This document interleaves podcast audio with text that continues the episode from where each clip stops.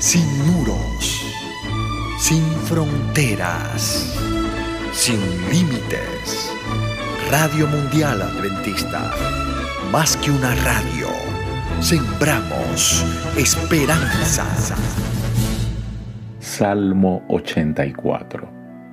Este salmo fue compuesto por David, el ungido del Señor, cuando estaba desterrado de Jerusalén es una ferviente expresión lírica de consagración y amor a la casa de Jehová y a su culto.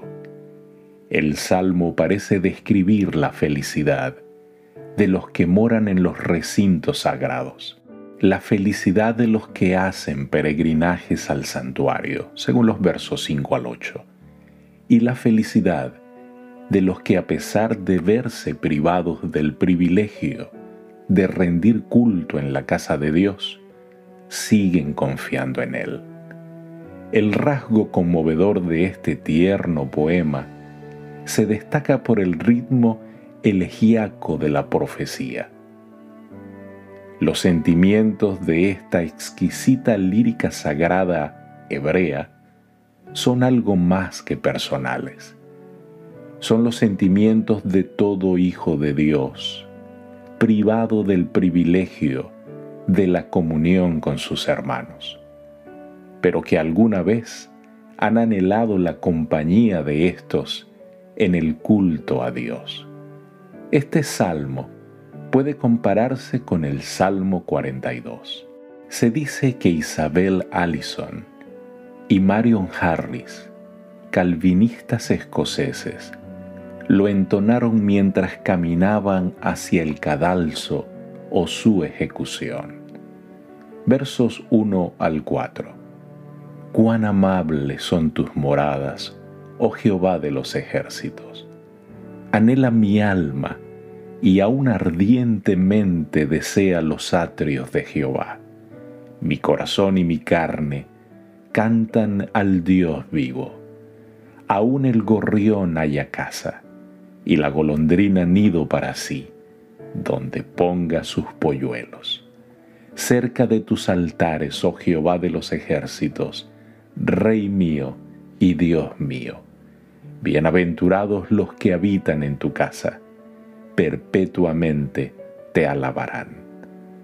Amables, dice el salmista, en el sentido de algo digno de ser amado también puede entenderse como hermosas son tus moradas. Anhela mi alma. Este mismo fervor debería caracterizar la oración del cristiano, porque nuestro Dios es un Dios vivo. Se establece aquí una clara distinción entre el Dios vivo y los ídolos muertos. Y habla del gorrión esos pajarillos, como las golondrinas, eran comunes en Palestina. El sentido general de este versículo, cuya conclusión el poeta solo insinúa, es que aún los pájaros tienen libre acceso a los recintos sagrados del santuario. Allí hacen hasta sus nidos en paz, mientras que el salmista está desterrado, lejos de la fuente de su gozo, y se le niega la posibilidad de adorar dentro del sagrado recinto. El tono nostálgico de este versículo es una de las más delicadas y hermosas expresiones de añoranza de toda la literatura. La primera bienaventuranza se pronuncia sobre los que moran en los recintos sagrados.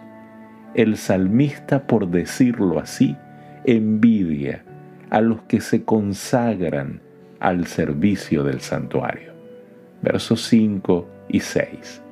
Bienaventurado el hombre que tiene en ti sus fuerzas, en cuyo corazón están tus caminos, atravesando el valle de lágrimas, lo cambian en fuente cuando la lluvia llena los estanques.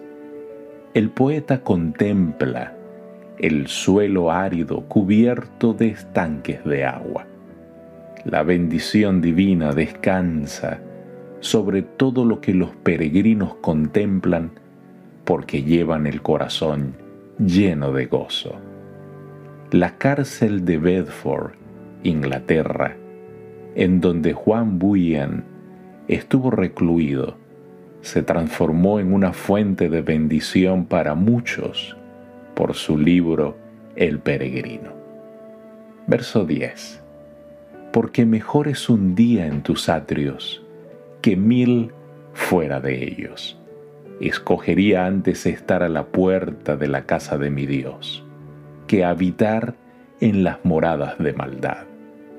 David prefería pasar un solo día en los atrios del santuario que mil en cualquier otra parte del mundo. Esta afirmación tiene un significado especial, pues él estaba en el destierro cuando compuso este salmo. El verdadero Hijo de Dios siempre se alegra de participar en el culto divino. Estar a la puerta. Con esto el salmista prefería ser portero del templo antes que gozar de la honra entre los impíos, lejos de Dios y del santuario. Querido Dios, nos identificamos plenamente con el anhelo de David, y más en estos días, de poder estar nuevamente reunidos en tu santuario, en la compañía de los hermanos. Señor, ayúdanos para que eso pueda ser pronto. Te lo pedimos en Jesús. Amén. Dios te bendiga.